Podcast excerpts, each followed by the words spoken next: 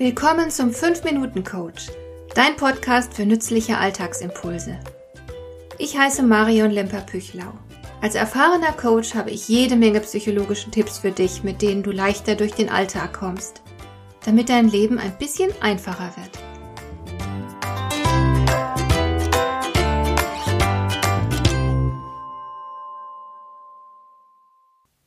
Ich lebe in einer kleinen Stadt, in der es überdurchschnittlich viele sehr wohlhabende Menschen gibt. Und wenn ich durch die Straßen gehe, dann begegnen mir überall Leute mit teurer Kleidung. Viele teure Marken sind unverkennbar. Dazu passen dann auch Accessoires wie Markenhandtaschen. Und von den Autos, die diese Leute fahren, will ich erst gar nicht reden.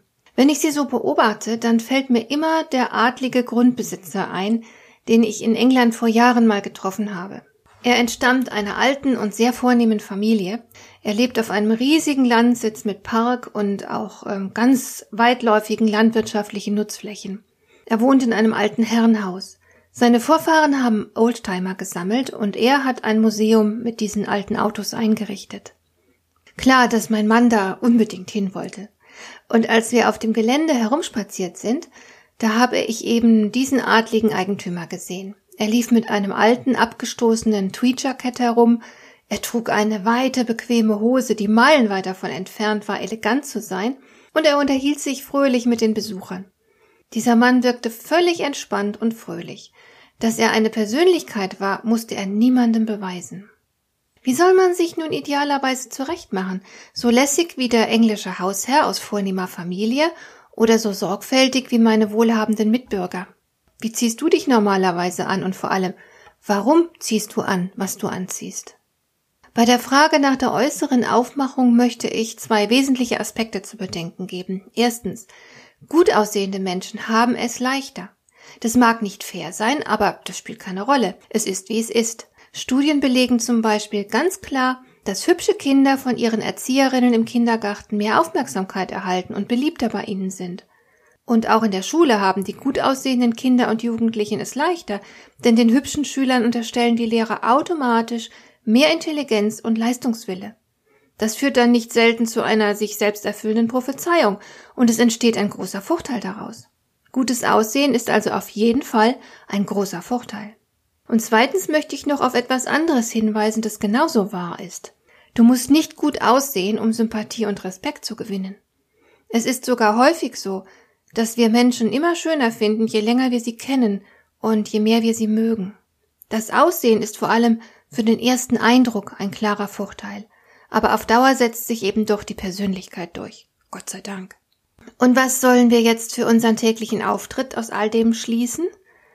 Nun, zunächst mal empfiehlt es sich auf jeden Fall immer auf ein gepflegtes Äußeres zu achten.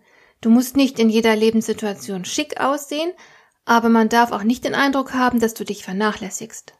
Und wenn du gepflegt bist, ist das auch für dein Selbstbild von Vorteil, und mit einem positiven Selbstbild wiederum kannst du viel souveräner und überzeugender auftreten. Zweiter Tipp von mir, sieh zu, dass du dich immer wohlfühlst mit deiner Kleidung und Aufmachung. Versuche also nicht, zum Beispiel deine vermeintlichen körperlichen Makel zu verstecken. Das klappt meistens sowieso nicht. Du kannst zum Beispiel nicht stundenlang den Bauch einziehen. Betone stattdessen lieber die Dinge, die wirklich schön an dir sind, also zum Beispiel deine Haare oder Augen.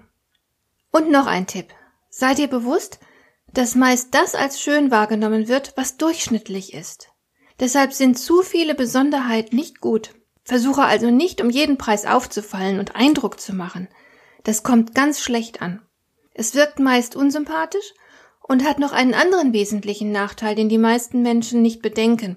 Wenn du so herausgeputzt bist, dann stichst du hervor. Und das schüchtert nicht nur manche ein, es wirkt auch befremdlich, und dann traut sich der eine oder andere gar nicht erst auf dich zuzukommen und dich anzusprechen. Die Leute spüren eine große Distanz zu dir. Wenn du dich aber an die anderen anpasst, wirst du als zugehörig wahrgenommen. Deswegen macht es Sinn, dass du dich vor einem bestimmten Event mal erkundigst, welcher Kleidungsstil erwartet wird.